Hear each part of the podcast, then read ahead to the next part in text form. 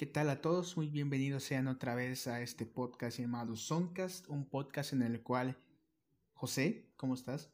Preséntate antes de... ¿Qué tal? ¿Qué tal? Estaremos platicándoles acerca de las historias que ocultan las canciones, la música en sí. El día de hoy les vamos a contar una historia más tranquila. Hoy vamos a estar más tranquilos. Y si te dijera que en el pasado y aún actual, la iglesia consideraba a la música una vía para contactar a Dios, pero al mismo tiempo algunos sonidos, eh, digamos, eran diabólicos. Por ejemplo, los sonidos armoniosos nos unían y canalizaban con las fuerzas del bien, y su contraparte obviamente con las fuerzas del mal.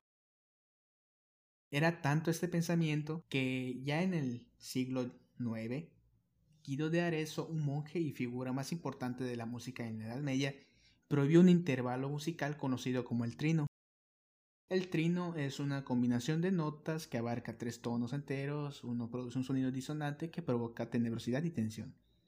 Esto obviamente al cuerpo cuando escuchamos este, estos sonidos nos hace querer tener un final, una conclusión, que se resuelva, ¿no? Como le llaman los músicos.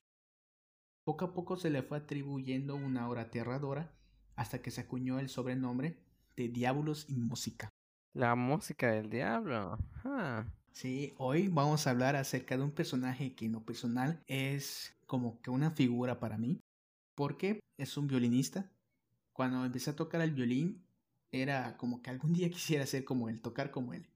Hoy vamos a hablar acerca del violinista del diablo y no, no, no me refiero a Nicola Paganini, que también tiene un episodio. Bueno. Me refiero a Giuseppe Tartini. Ah. Giuseppe Tartini nació el 8 de abril de 1692 en Pirano, un pueblo de la península de Istriana, lo que hoy se llama Pirán, en Eslovenia. Giuseppe fue un violinista, compositor, filósofo, científico y teórico de la música barroca, y también fue contemporáneo del famosísimo Antonio Vivaldi. Durante el transcurso de su vida, Tartini compuso alrededor de casi 200 sonatas y conciertos para violín, pero posiblemente existan muchísimas otras que aún ni siquiera se han sido descubiertas. Su música es reconocida por sus altas cualidades técnicas, incluso poéticas, y por una sonata en especial. Su madre era eslovena y su padre un veneciano comerciante de sal que también administraba tierras en la costa de Istria. Él era el segundo de cuatro hermanos y desde muy pequeño su padre lo destinó a la vida eclesiástica. Fue el mejor alumno de la escuela de San Felipe Neri de Pirano y con solo dos años, en 1704, ingresó al Colegio de los Padres de las Escuelas de Pillas de Capodistria, donde ahí recibiría una formación musical básica. Y es aquí donde empezó su amistad con Antonio Bandini, que prácticamente duraría toda su vida. Estudió leyes también en la Universidad de Padua él era algo así como que un genio, por lo que sus estudios le resultaban sumamente fáciles y obviamente tenía muchísimo tiempo libre para dedicarse a lo que le gustaba, la esgrima. Se batió en muchos duelos. Sí, sí, no, aún no llegamos al violín. Estaba muy interesado en perfeccionar el arte de la esgrima, hasta el punto de tener intenciones de irse a, a París para convertirse en maestro de esgrima. Pero todo cambió cuando conoció a Elisabetta Prasamore su padre no aprobó la relación porque ella era de una clase social más baja y había una diferencia incluso de edades. Pero cuando éste falleció, se casó en secreto el 27 de julio del año de 1710. Desafortunadamente, Elisabetta era la protegida del poderoso cardenal Cornaro, quien acusó a Tartini de secuestro. Este, yéndose en el, peligro en el cual eh, estaba pasando, huyó a Roma, disfrazado como un peregrino. Vagó de lugar a otro hasta que encontró un refugio en el convento de San Francisco de Asís. Protegido, un pariente, el fraile Giovanni Battista de la Torre, quien les, eh, la había escondido por dos años y por mientras la animó incluso a mejorar sus conocimientos en el violín. Obviamente es esto algo que tenía olvidado durante muchísimos días y solo lo hizo en la escuela. El maestro organista del convento, Buslav Matej Cernokowski, le dio lecciones de música. Además, esos años de tranquilidad le cambiaron el carácter. Eh, de obviamente de ser alguien eh, malhumorado, pasó siendo entonces alguien más afable y más modesto. enseguida supo que el cardenal la había perdonado y que él le buscaba para que se reuniera con Elisabetta, quien había quedado reconcluida en el convento de Padua. En 1714 se dirigió a la ciudad de Ancona para trabajar de violinista en el teatro local. Tartini descubrió lo que él llamó el fenómeno del tercer sonido. Esto se hace al sentir las notas superiores del violín, conseguía la resonancia de la tercera parte de la nota en la cual estaba el acorde. No sé si se entienda mucho, pero, bueno. Retorna a Padua en 1716, donde conoció y se hizo amigo del compositor y teórico Francesco Antonio Bellotti. Tartini fue el primer propietario de un, uno de los violines más conocidos en el mundo y más caros también, un violín de Antonio Stradivari. En 1716, en un concierto en honor del príncipe Augusto III de Polonia, tuvo la oportunidad de escuchar a Francesco Maria de Veracini en el Palacio de Mesogino de Venecia. El arte de Veracini impresionó a Tartini, pero también descubriría su propia identidad técnica. Tartini quedó muy decepcionado al compararse con, obviamente, con él, tanto que tuvo el punto de irse hasta Ancona y aislarse para solamente practicar. En 1726, debido a los problemas de salud de Tartini por el clima de Praga, vuelven, vuelven ellos a Italia. Tartini se establece definitivamente ya en Padua, donde continúa su trabajo de músico en la Basílica de San Antonio. Le dio clases a Francesco Salieri, que en un futuro él le daría clases a su hermano menor, que sería el compositor igual famoso llamado Antonio Salieri.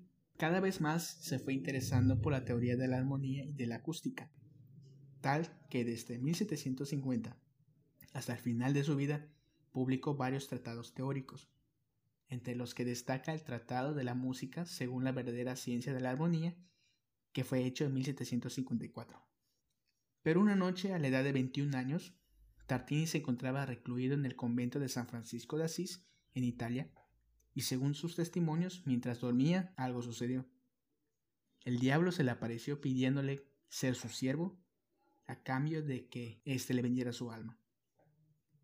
Tartini sin duda lo aceptó el trato, incluso retó al diablo a tocar una melodía romántica en el violín. Creyendo que éste no sería capaz de semejante desafío, en una entrevista que Tartini le otorgó al astrónomo francés Jérôme Lalande unos años antes de su muerte, dijo lo siguiente. Una noche soñé que hizo un pacto con el diablo a cambio de mi alma. Todo marchó como deseaba. Mi nuevo sirviente anticipaba todos mis deseos. Tenía la idea de darle mi violín para ver si era capaz de tocar alguna de las tonalidades más bonitas que conocía. Pero imaginé mi asombro cuando escuché una sonata tan inusual y tan bella y ejecutada con tal maestría e inteligencia en un nivel que jamás hubiera concebido posible. Estaba tan abrumado que dejé de respirar y desperté jadeando. Inmediatamente tomé mi violín con la esperanza de recordar algún fragmento de lo que acababa de escuchar, pero fue en vano.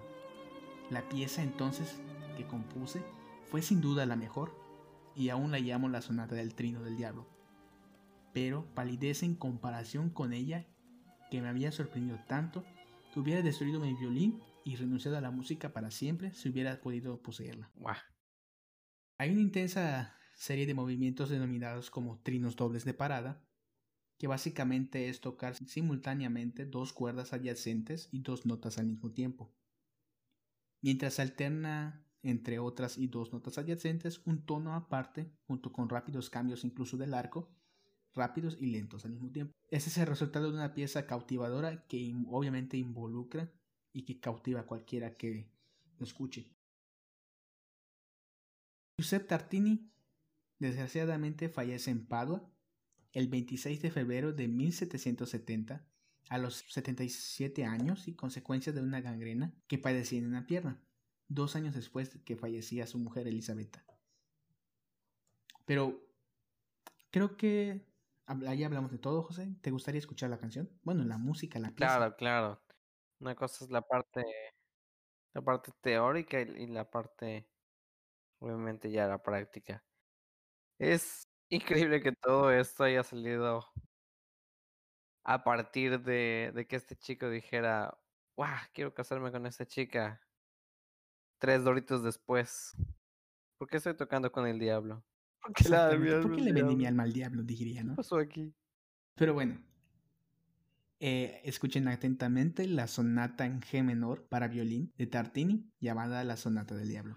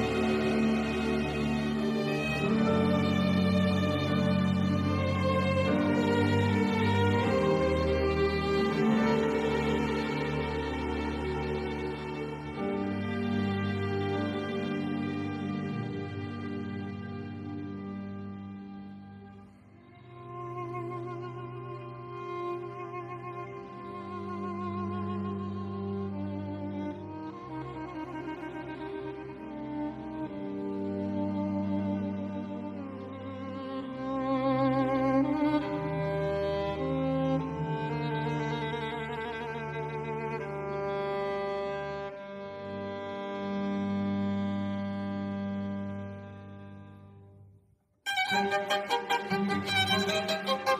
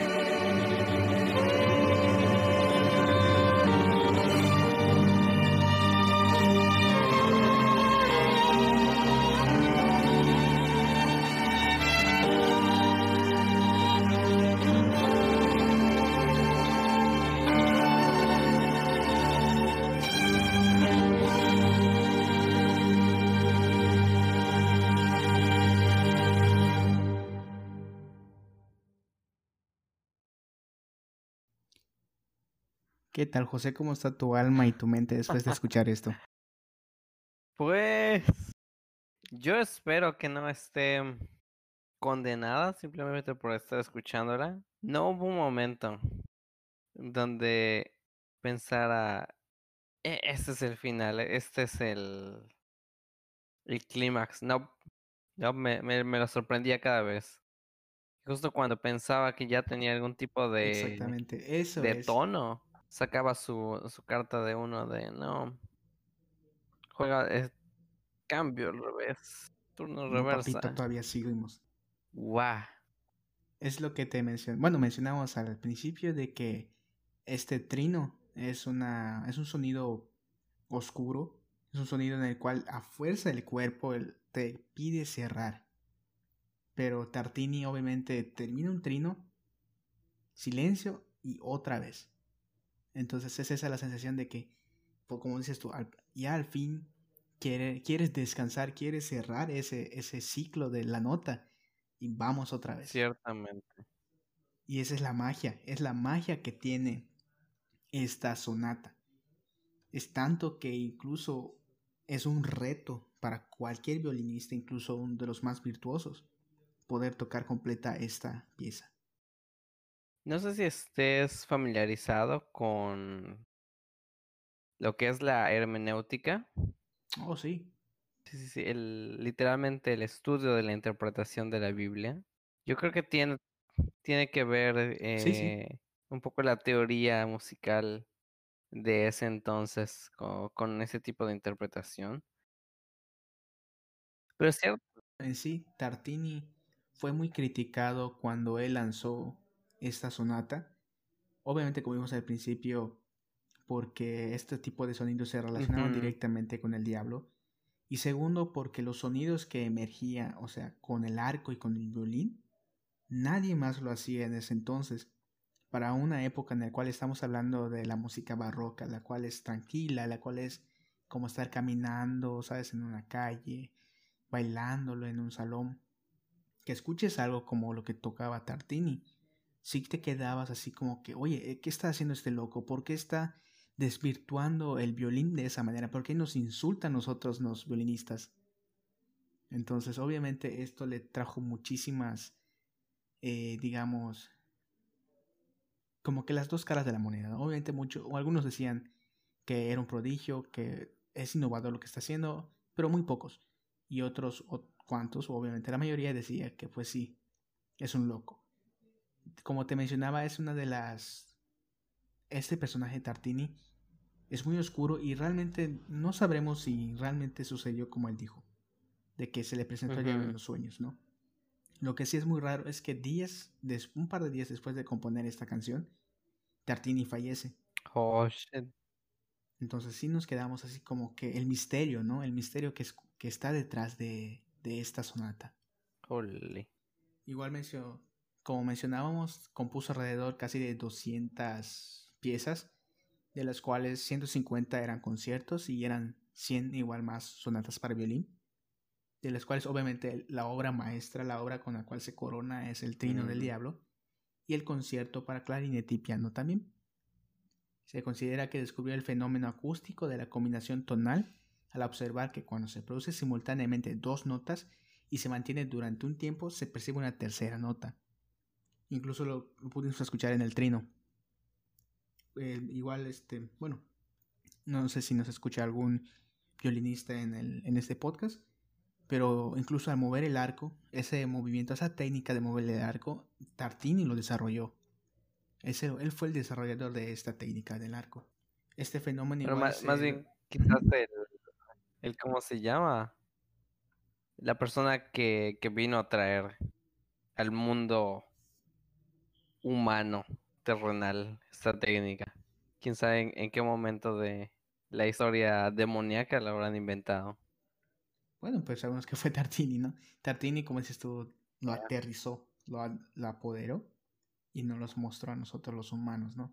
Que aún así, para la gran mayoría, como te digo, de los violinistas, es imposible dominarla. Sí. Este fenómeno se denomina sonido diferencial o sonido de Tartini.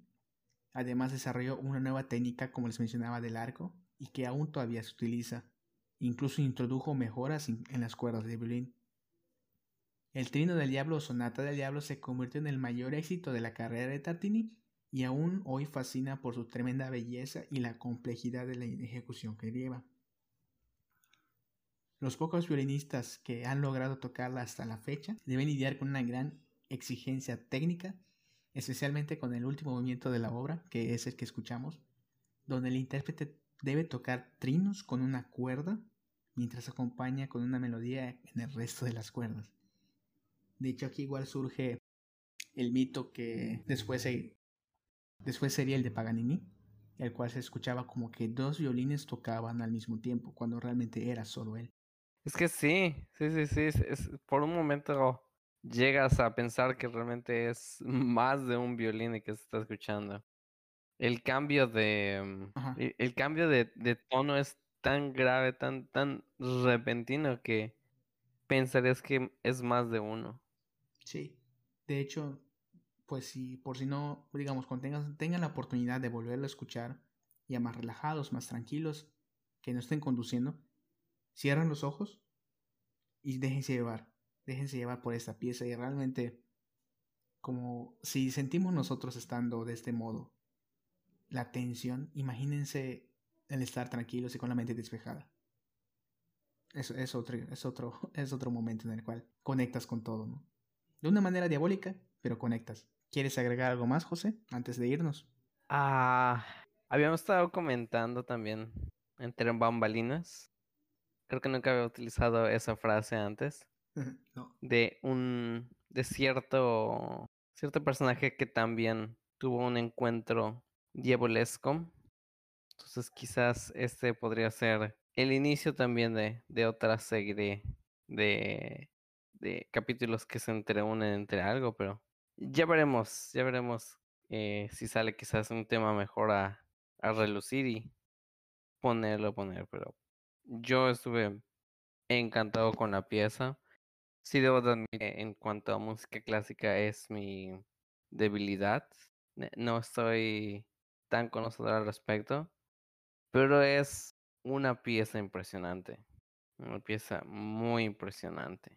Gracias por traerla aquí para mí y para el público. Espero que también les haya agradado. Sería todo por mi parte.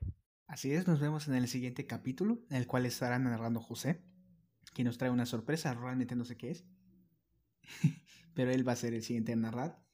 Y como siempre, antes de irnos, les recomiendo escuchar nuestros otros podcasts, el podcast de mitosis, los cuales sale cada martes y hablamos acerca de mitos y leyendas de la fauna y la flora del mundo. Y eh, obviamente este podcast que obviamente saben que hablamos acerca de la historia de las músicas, ¿no? de las canciones que encierra y el misterio que tiene. Síganos igual en nuestras redes a través de Facebook, nos encuentra como Bioculta y en el correo que le estaremos dejando en la descripción de este capítulo. Nos vemos. Nos vemos. Hasta luego.